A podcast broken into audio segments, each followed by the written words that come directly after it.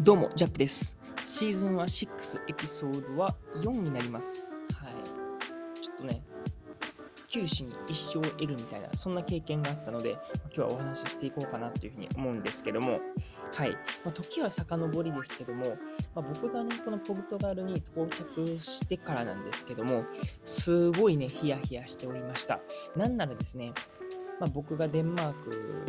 からですね、このポルトガルに向かう、ちょうど6月の3日の話なんですけども、あのこの日がですね、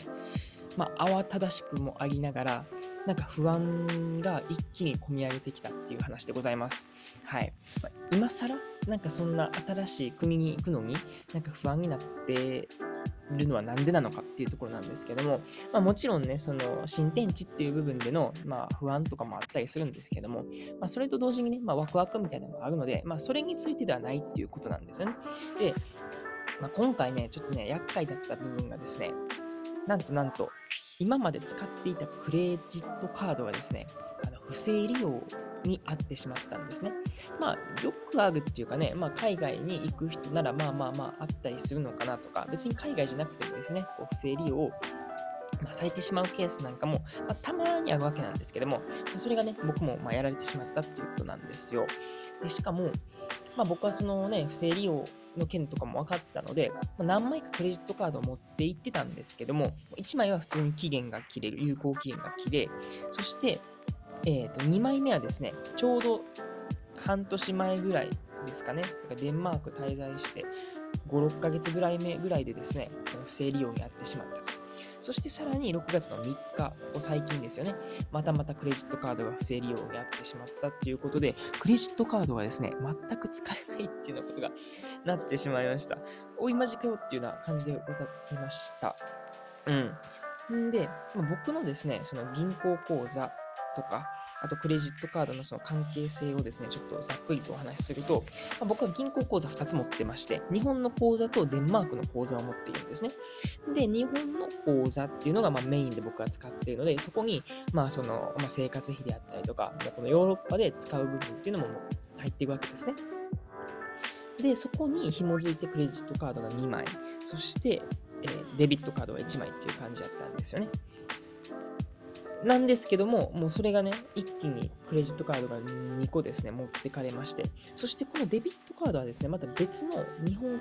銀行といいますか、えっ、とね、あれは三井住友かな？はい、三井住友にありまして、僕が基本使っているメインの銀行は楽天銀行なんですね。だから、まあ、デビットカードってちゃんとその、ね、銀行の中にお金が入ってないとうまいこと機能しないって感じなんですけども、あの、まあ、飛行機とかですよね、ちょっと大きい買い物をしようとするとね、全然機能しないっていうようなことがね、発覚してしまいまして。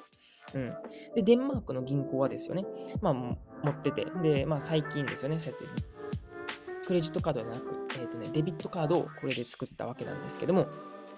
まあ、僕はデンマークを離れるわけですから、まあ、そんなにね、デンマークからね、お金持ってなくてもいいやろということで、まあ、デンマークのお金をメインに、そのデンマークで過ごしてたり使ってたんですね。まあ、言ったらそれは当たり前ですよね。わざわざ日本の銀行からお金をね、その引き出すと手数料がかかるので、まあ、デンマークの中に入っているお金っていうのはもうね、なんなら全部使ってしまおうっていうような気持ちで、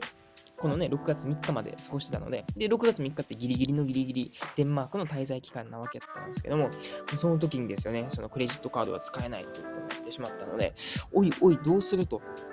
まあまあまあ、あの、現実的に考えて、まあ、デビットカードでなんとか過ごせるっていう部分もあるんですけども、問題はですね、この1日2日をどう過ごすか問題やったんですよね。っていうのも、まあ僕はね、飛行機とか、えっ、と、国と国の間のこの期間っていうのはですね、もうあらかじめクレジットカードで決済を終えてたので、まあそれについては問題なかったんですけども、例えばね、そのポルトガルに到着して、そこまではですね、あの無事にそのチケットとしても予約しておりましたので、問題なしなんですけども、問題はここからなんですよね。ここからホステルに向かうまで、ホステルも予約済みなんですけども、さあ、ホステルまでどうやって行こうかとかね、結構その僕が到着したフライトがですね、夜中っていう部分もあったので、さあ、ここからどういう風な作戦で行こうか。メトロとかもなんか使えそうで使えないだろうし、なんかバスも直行であるけども、さあ、これは使えるのかとか、いろいろね、試行錯誤をしておりました。うん。本当に、まあその、デビットカードにしてもですよね、あの、日本のその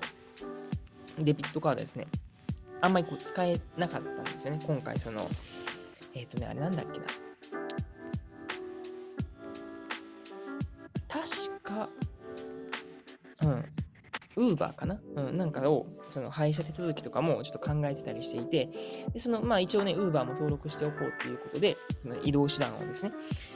で、僕が使っているカードを、えー、っとですね、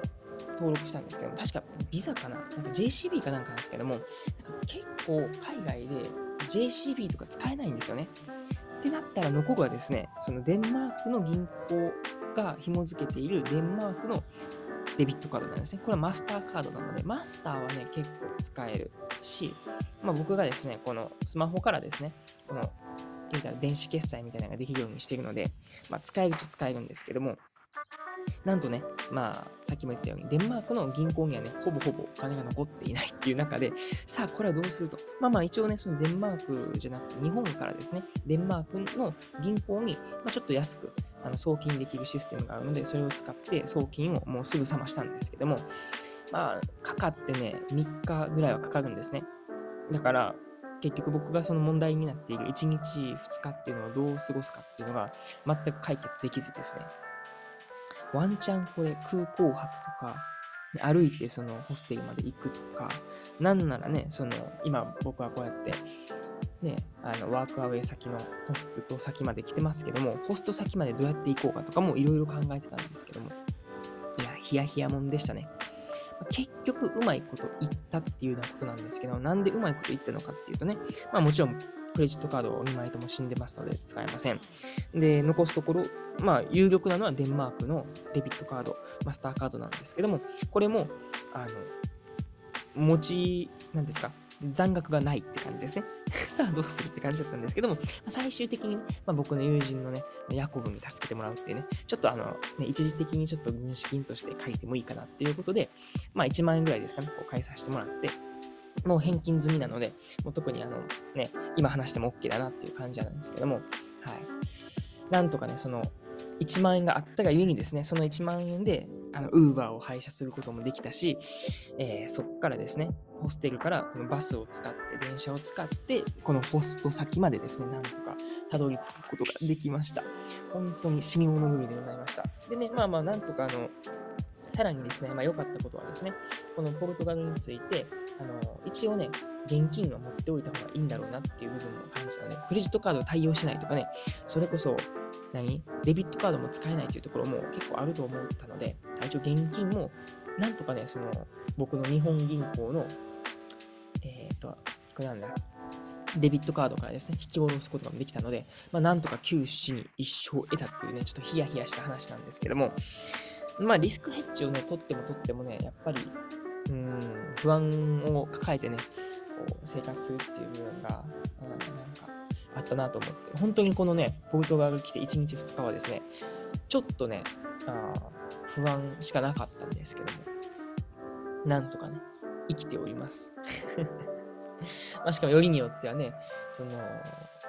デンマークからね、このポルトガルに行く時のフライトなんかもですね、まあ、1時間ほど遅延してですよね、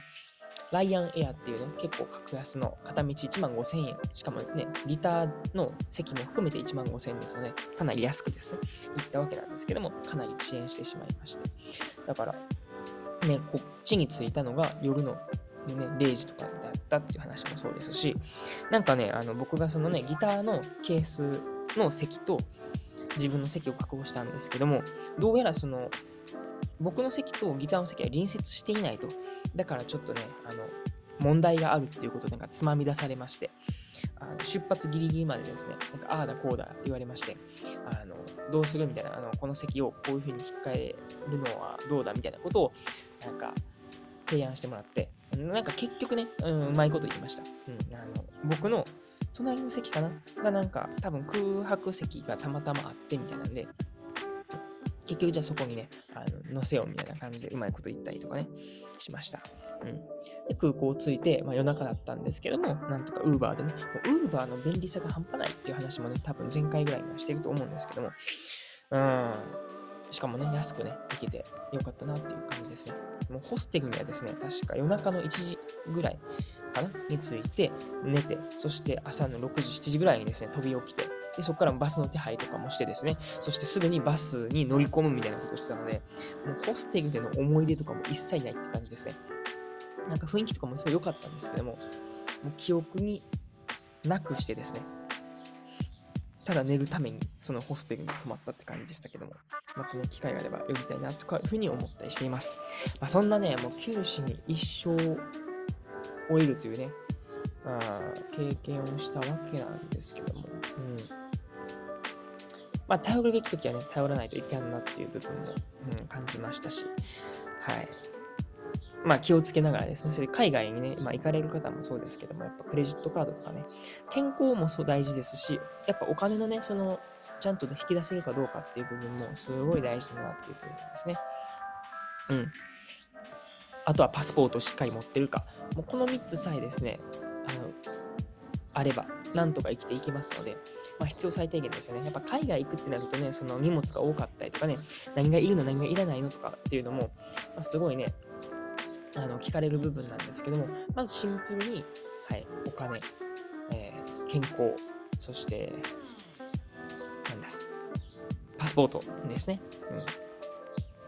まあ、お金にですね、このクレジットカードとかデビットカードっていう部分が含まれますし、で健康っていう部分もね、まあ、一応保険とかも入ってていいんじゃないかなというふうに僕個人的にも思っております。もちろんなんかクレジットカードのあの付帯の効果っていうのもあったりするんですけども、あれもね、なんかあったようなもんだったりするので、僕個人としては、ちゃんとね、その、あの海外のね、あの保険なんですけども、かなり安くですね、あの日本にいてもいなくても、あの電子発行してくれるね、保険なんかもあったりするので、えっとね、あれなんだっけな、えー、グローブパートナーっていうね、ものなんですけども、それを使って僕はね、あの保険を入ってます。だかもちろんね、このポルトガルもそうですし、今こうやってヨーロッパで過ごしている期間中もですね、まあ、保険に入りながら、結構安かったですよ。1万、2万もしたのかなそれぐらいの、はい、3ヶ月、4ヶ月とか過ごして、ね、それぐらいの金額なので、うん、まあ、万が一があってからでは遅いのでね、はい、そういう部分もしっかりね、リスクヘッジしながらですね、やっていくっていう部分は、まあ、総じてですね、すごいあの勉強になるなって感じですよね。リスクヘッジを取って取って取って取って、はい、生きていくっていう感じでございます。だから本当に僕もね、最終リスクヘッジとしてはね、その日本に帰るっていうね、はい、こともね、考えてますけども、ま、今はこうやってね、ありがたく行かさせてもらってますので、はい、もうちょっといたりしようかなって感じですし、はい。日本に帰る日も近づいているんじゃないかなというふうに思ってます。はい、そんな感じで九州に一生を得ましたっていうね。まあ端的に言うとね、クレジットカードがね、使えなくなってピエンっていうね、ことをやってました。はい、なんとか対応、対応を重ねてですね、うん、やっております。はい、そんなね、まあハプニングもね、つきもの、そんなものもですね、はい、鮮度はい、命でお届けできたらなというふうに思っております。そんな感じで終わりましょう。お相手はジャックでした。またね